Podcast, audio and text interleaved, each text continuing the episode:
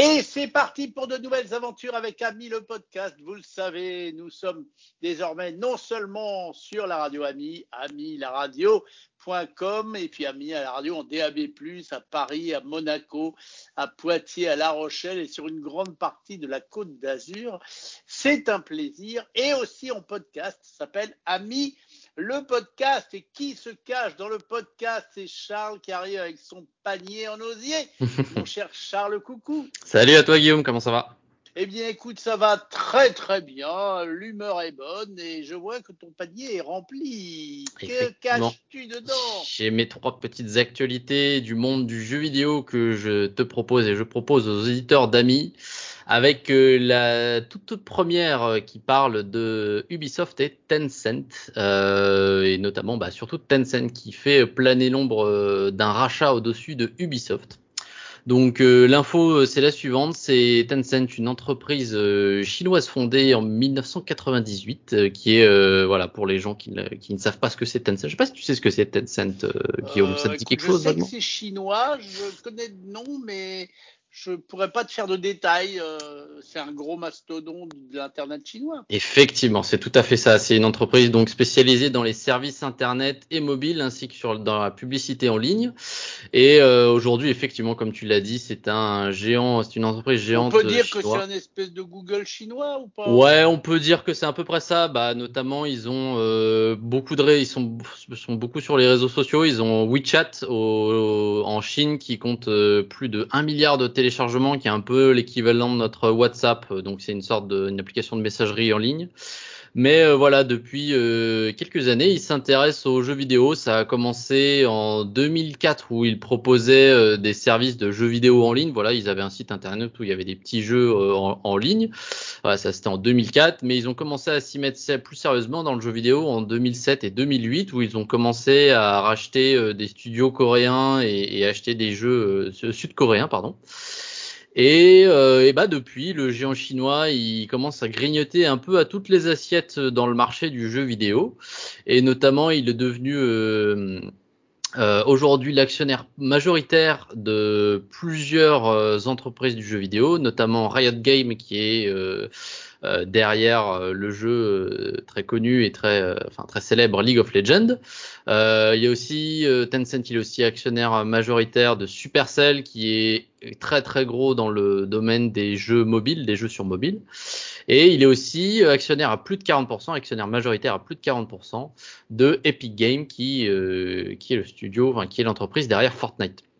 Donc euh, voilà, c'est un peu une sorte de pieuvre tentaculaire et la pieuvre, elle, euh, a tendu une de ses tentacules vers euh, notre bon ami français Ubisoft et avec des techniques assez agressives apparemment. Aujourd'hui, donc Tencent détiendrait environ 5% des actions d'Ubisoft et il souhaiterait devenir du coup l'actionnaire majoritaire sur une, de, une entreprise en plus. Et pour faire cela, eh ben, il doit racheter 15% départ des actions Ubisoft qui sont aujourd'hui détenues par la famille Guillemot, qui euh, sont les fondateurs euh, de l'entreprise Ubisoft, notamment Yves Guillemot, qui est le PDG euh, de Ubisoft. Et euh, pour faire cela, Tencent serait prêt à débourser jusqu'à 100 euros par euh, titre pour euh, les convaincre de vendre leur pactole. et donc, ce qui leur permettrait de se, de se payer une belle retraite, j'imagine. Mais on va voir. Connaissant un peu les techniques de tactiques de Ubisoft au niveau commercial et, monétaire, on sait qu'ils ont tendance à s'agripper un peu à, leur à leur titre et, et, et je pense c'est plutôt bien. Et euh, mais mais on va voir comment ça se passe. Apparemment, la première, euh, il y aurait, ça, ça reviendrait, euh, enfin pardon. Euh, les premières négociations dateraient de mai dernier où, euh, où des, des, des euh, des, des, gens de la multinationale chinoise se seraient déplacés à Paris pour, pour donner une première offre. Et donc ça s'est un, peu ébruité depuis et, et, du coup ça a eu des répercussions sur l'action Ubisoft bien évidemment. Mais euh, voilà, donc moi ce qui ce qui me ce qui m'inquiète un peu, c'est que euh, c'est que bah euh, le, le, le, côté, euh, on, voit très bien avec euh, notamment les, les, les, les, entreprises déjà rachetées par Tencent que ça part beaucoup sur du jeu mobile, ça transforme beaucoup les entreprises en, en, en, en poule à pondre des, des, jeux mobiles mobile avec beaucoup de publicité ou alors beaucoup de microtransactions, etc. Donc pour moi, c'est un peu, ce serait un peu dommage euh, que, enfin, ce serait même énormément dommage que Tencent euh, soit majoritaire dans l'action Ubisoft parce que je pense qu'on perdrait un gros côté un gros côté euh, bah, créatif qu'on a aujourd'hui dans les jeux Ubisoft, hein, qui se développe euh, pas mal, qui a beaucoup de jeux différents, je trouve, et, euh, et, et très peu de jeux mobiles pour l'instant, mais, mais bon, ça va être, ça va être difficile de refuser cette offre. On va voir comment ça va se, ça va se goupiller, mais moi personnellement, j'espère que la, la famille Guillemot restera actionnaire principal de, de Ubisoft le plus longtemps possible. On va voir comment, comment ça va se goupiller, d'autant plus que ça va être lié surtout bah, aux politiques de Ubisoft euh, dans les prochains mois, les prochaines années. Euh, il va falloir s'adapter à un marché qui est toujours aussi changeant. Donc, euh, on va voir ce que ça va donner. Mais voilà, c'était la première info, le fait que Tencent allait peut-être devenir actionnaire majoritaire de Ubisoft. Et nous comptons sur toi, mon cher Charles, pour suivre cette info, car en effet, elle est intéressante. Et puis, on aime bien aussi sur Ami s'intéresser à l'économie. Donc, ça aussi, c'est de l'économie. Exactement. Puis, c'est vrai que euh, l'économie comme ça, c'est ce qui va euh, façonner euh, le monde du jeu vidéo de demain, hein, j'ai envie de dire. Hein. C'est vraiment les grosses entreprises qui. oui, oui, c'est sûr. C'est sûr, c'est sûr. Ouais, bien sûr, bien sûr. Nous allons suivre. Nous allons suivre. On continue toujours un peu à parler de Tencent parce que euh, ils sont, on voit qu'ils sont très agressifs, notamment pas que sur Ubisoft, mais avec euh, une collaboration qui se fait avec euh, Logitech. Donc Logitech, je pense que tu en as déjà entendu parler. Je crois que c'est suisse. Effectivement, c'est suisse. C'est été fondé en 1981. Ils ont un siège à Lausanne. Et euh, donc c'est le leader dans la vente d'accessoires de consoles et PC. Donc euh, bah, ils sont très connus notamment pour leur euh, souris d'ordinateur, souris gamer, etc. de très bonne qualité. Leur clavier, leur casque audio, mais ils font aussi des joysticks et des volants pour simulateurs, donc d'avions ou de voitures. Donc ils sont très très bien installés dans ce dans ce domaine. Hein, ils ont une très bonne ils ont une très bonne image. Mais du coup, euh, voilà, c'est Tencent qui euh, a annoncé, enfin Logitech et Tencent qui vont faire un partenariat pour accroche-toi bien sortir en fin d'année une console portable dédiée au cloud gaming. Donc ah. euh, voilà, en partenariat avec entre Logitech et Tencent et développé avec Nvidia, notre notre créateur de, de, de, cartes graphiques préférées, et, et, et Microsoft.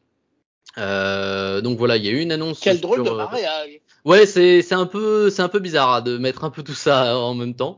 Euh, mais voilà, il y a eu une annonce officielle qui a été faite euh, par, euh, je l'ai trouvé sur le site de, de Logitech, sur le blog de Logitech. Console, Si elle est portable, ça serait une console avec une carte SIM dedans, j'imagine, pour jouer avec, en cloud gaming. Exactement. Ou ça marcherait que en Wi-Fi. Exactement. On ne sait pas exactement encore les détails. Hein. Il y a juste eu l'annonce pour l'instant, l'annonce que j'ai retrouvée du coup sur le site de Logitech qui dit aujourd'hui Logitech est Tencent Game annonce un partenariat qui mènera à une console portable de cloud gaming sur le marché plus tard cette année et qui combinera l'expertise matérielle de Logitech à l'expertise dans les services logiciels de Tencent. Et donc effectivement, on n'a pas énormément plus d'infos, mis à part ce que je viens de vous dire. Euh, on ne sait pas exactement. On ose imaginer qu'effectivement cette console pourra marcher euh, sur euh, sur par Wi-Fi et par et par bah, peut-être par 4G ou 5G. mais ça voudra dire effectivement peut-être avoir un abonnement, un système de carte SIM, etc. On ne sait pas trop exactement encore, mais il va falloir attendre la sortie de la console pour en être sûr, ou du moins plus d'informations de la part de Logitech et Tencent. Moi, ce qui m'étonne, c'est que Logitech, bah voilà, comme j'ai dit, sont connus pour euh, euh, les souris, les claviers, etc. Mais je veux dire, faire une console, euh, c'est pas c'est pas la même des choses. Il y a un écran, il y a derrière des puces, etc. oui, mais comme il y a Microsoft dans le coup, c'est peut-être eux qui vont bah, et. J'imagine. moi, j'imagine. Ouais, peut-être, peut-être. Bon, on verra bien. Mais de toute façon, donc, bien évidemment, la console portable, hein, c'est la tentative que Logitech que le Logitech et Tencent ont pour essayer de surfer sur la vague des consoles portables qui a été lancée en 2017 par Nintendo avec la Nintendo Switch. Hein, voilà, on, voit que depuis euh, cette époque, euh, les consoles portables sont un peu redevenues à la mode euh, parce qu'elles étaient restées pendant très longtemps dans les placards. Hein. Il y a eu des DS pendant très longtemps, mais il y a eu une grande période où il n'y avait pas grand-chose entre les DS et la Switch. Mais voilà, ça redevient de plus en plus au goût du jour. voilà, de pouvoir jouer bah, en vacances, tiens, ou dans le train, dans la voiture, etc., avec ses amis dans un parc à l'extérieur. Et du coup, il y a plusieurs constructeurs qui s'y sont mis, notamment Valve, donc qui a fait la Steam Deck, donc qui est plus proche d'un petit ordinateur portable que d'une console, puisque voilà, ça vient chercher euh, les jeux dans votre bibliothèque Steam, donc qui est, euh, qui est le launcher de jeux sur PC, qui est un des launchers de jeux sur PC. Euh, on a aussi euh, Dell, la marque Dell, avec notamment sa marque gaming Alienware, euh, où ils ont euh, fait un prototype. Donc c'est pas un truc qui va être commercialisé, mais ils ont fait un prototype d'une console portable. Et on a aussi des petits plus petits constructeurs comme euh, DrawX avec une console portable qui s'appelle Aya euh, Neo Pro. Où voilà encore une fois c'est plus ça tient plus du petit ordinateur euh, à emporter partout mais euh, voilà en fait le, le, gros défi parce que c'est pas simple de pas du tout simple de faire une console portable le gros défi c'est de gérer la chaleur parce que euh, avec des jeux de plus en plus poussés, de plus en plus demandants euh, graphiquement. Ça veut dire que derrière, il faut des composants toujours plus puissants et qui consomment toujours plus euh, d'électricité et de puissance électrique. Et ça veut dire que derrière, il y a toujours plus de génération de chaleur, mais il faut la dissiper cette chaleur parce qu'on sait très bien que les circuits électroniques euh, ne peuvent pas fonctionner, euh, du moins fonctionnent moins bien au-delà d'une certaine température. Donc c'est très très compliqué de pouvoir dissiper de la chaleur dans un appareil qui est en plus tenu par les mains. Les, mains ont tendance à chauffer, ont, tendance à chauffer la, console. Et euh, bah, tu peux pas mettre de gros ventilateurs comme tu aurais sur euh, un PC fixe ou un PC portable.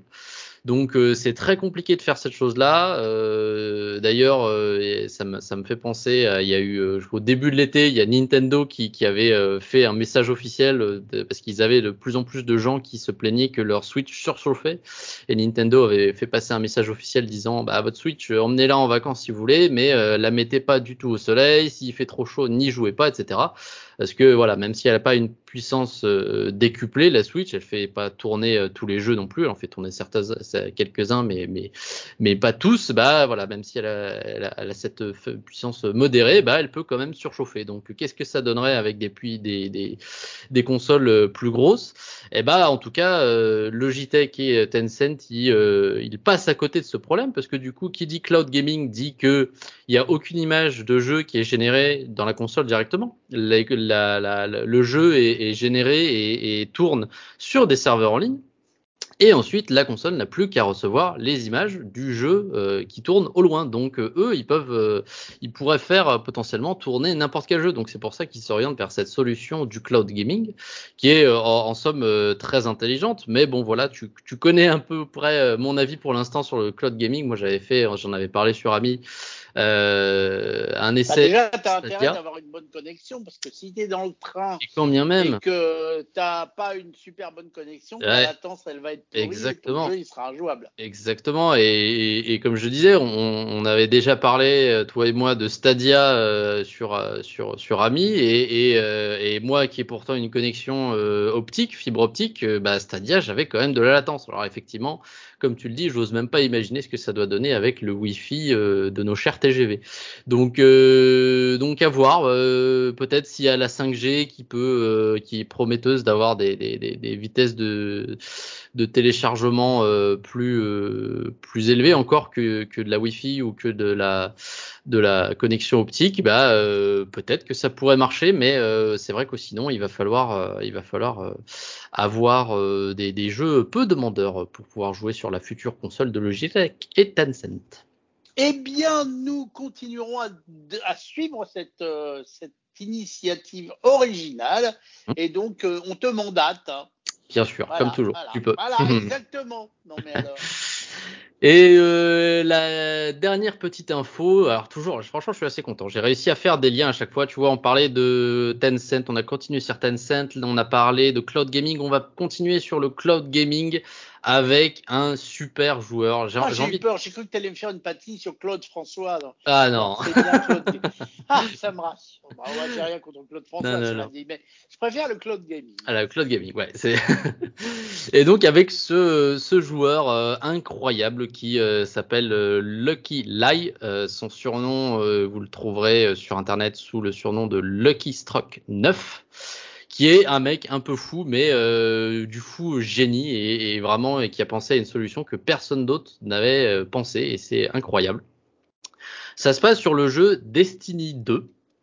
Et alors, pour euh, remettre un peu les choses en place, Destiny 2, c'est un jeu de tir à la première personne, euh, multijoueur en ligne et euh, coopératif. Donc, vous pouvez former une équipe de 4 et partir avec ensemble avec des amis pour du coup, voilà, c'est un peu ça, c'est un peu un monde à la, à la, Star Wars, etc. Ça se passe dans le futur, un peu, etc. Science-fiction. Et donc, le jeu, il y a des, des missions qui sont relativement longues et les ces missions se terminent par des boss. Et, euh, euh, euh, on, on, récupère sur les ennemis tués et notamment sur le boss des équipements, donc ça peut être des armures et des armes, etc., des pouvoirs, etc. Et donc ce jeu fonctionne comme beaucoup de jeux sur un système qu'on appelle de loot, c'est-à-dire que les très bonnes armes et les très bons équipements ont peu de probabilité euh, d'être récupéré après euh, un boss, c'est-à-dire qu'une fois que le boss est, est, est, vaincu, il va laisser tomber au sol un certain nombre d'équipements, et ces équipements euh, vont être soit moyens, bons, très bons ou exceptionnels. Mais du coup, comme je l'ai dit, les, équipements exceptionnels ont peu de chances d'être laissés tomber derrière le boss. Donc en fait, c'est un peu une roulette russe. Dès qu'on, enfin pas une roulette russe, mais une roulette casino, je veux dire plutôt. à chaque fois qu'on tue un boss, bah on, c'est aléatoire les, les équipements qu'on va avoir, elle est très bon, et on a de chance de les avoir. Du coup, eh ben, c'est pénible pour les joueurs qui doivent passer beaucoup de temps à refaire les niveaux pour toujours avoir les meilleurs équipements. Et ce qui se passe dans euh, Destiny, c'est que du coup, il y a, euh, avant d'arriver au boss, il y a plusieurs zones avec des ennemis. Et, euh, et du coup, bah, pour arriver au boss, il faut faire toutes les zones avant, sauf si on utilise la technique de ce fameux euh, Luxtruck 9, qui utilise pas moins de 11 comptes Stadia en même temps, qu'il fait tourner sur son PC, et en fait, il utilise un joueur de un de ses comptes qui laisse un checkpoint dans la mission, et il fait ça, il laisse plein de ses, de ses joueurs, dans ses 11, 11 joueurs qu'il a, euh, 11 personnages qu'il a dans le jeu, et il les laisse à, à différents checkpoints. Et ce qui se passe, c'est qu'il a un serveur Discord à côté de ça où euh, il met le pseudo de chacun de ses joueurs et où ils sont dans le jeu, à quel checkpoint ils sont.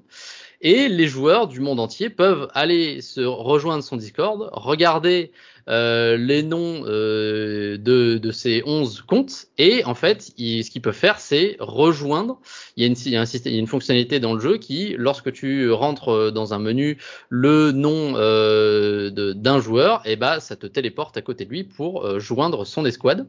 Et donc, en fait, ça permet aux joueurs du monde entier d'avoir des sortes de euh, points de contrôle et de pouvoir accéder au boss sans faire les épreuves qu'il y a avant. Donc, en fait, ça leur facilite bien plus euh, le travail, en fait. Parce que du coup, au lieu de passer une heure à faire la première zone, puis la deuxième, puis la troisième, avant d'arriver au boss, eh ben, les joueurs n'ont plus qu'à joindre le, euh, le, personnage de euh, Luxtruck 9 qu'il a laissé au point de contrôle juste avant le boss ils le rejoignent, ils, passent du coup euh, outre euh, toutes les premières épreuves qu'il y a eu avant le boss, et ils peuvent faire le boss du euh, donjon en, continu.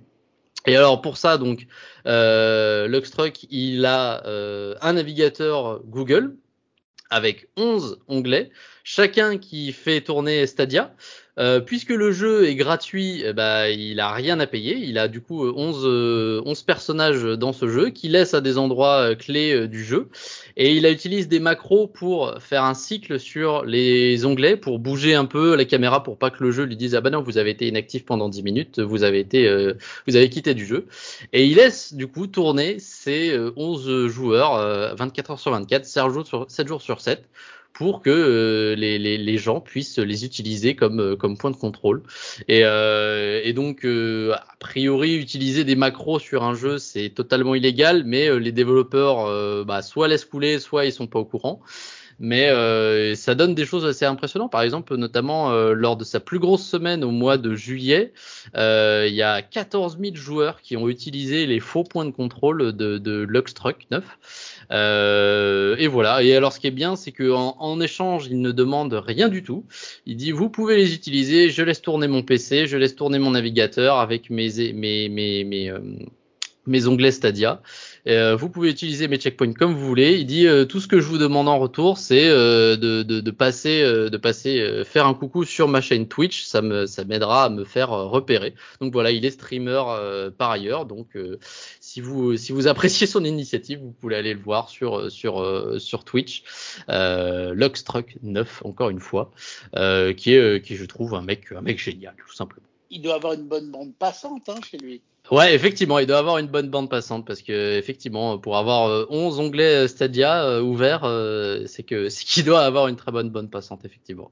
Bon bah écoute, j'espère que son PC n'a pas trop chaud et je te remercie pour cette info qui était un peu surnaturelle. J'aime bien, ça me m'a fait planer. Je me dis qu'on est dans un monde absolument incroyable. C'est ça. Et, et j'adore. Et c'est ça, ouais, c'est genre la la la l'inventivité de, de, que les gens peuvent avoir pour euh, pour toujours plus jouer aux jeux vidéo. C'est en mode ah bon on aime trop faire ça, mais ça c'est pénible. Ah bah on va trouver un moyen, euh, peu importe euh, ce qu'il en coûte, on va trouver un moyen de, de, jouer plus aux jeux vidéo et à la partie du jeu vidéo qu'on aime bien. Donc et voilà, ça donne des des des des, des événements et des, des des choses comme ça un peu un peu surnaturelles comme tu l'as dit. Eh bien, j'adore, Charles. Merci beaucoup une fois de plus d'être venu te poser sur Ami, où tu es chez toi d'ailleurs. Il hein, n'y a pas de problème. Dès qu'il y a de l'info, hop, tu nous appelles et tu interviens. Et vous aussi, vous êtes chez vous si vous voulez nous donner des avis, des envies, des, commentaires ou des remarques sur euh, Ami le podcast, eh bien n'hésitez pas euh, à le faire dans vos applications avec lesquelles vous écoutez le podcast. Et puis aussi, on se la joue à l'ancienne, mais parce qu'on aime bien la bonne vieille voix de l'être humain au 01 76 21 18 10. Vous êtes toujours les bienvenus. Mon cher Charles, à bientôt pour de nouvelles aventures. Bien sûr, à très bientôt.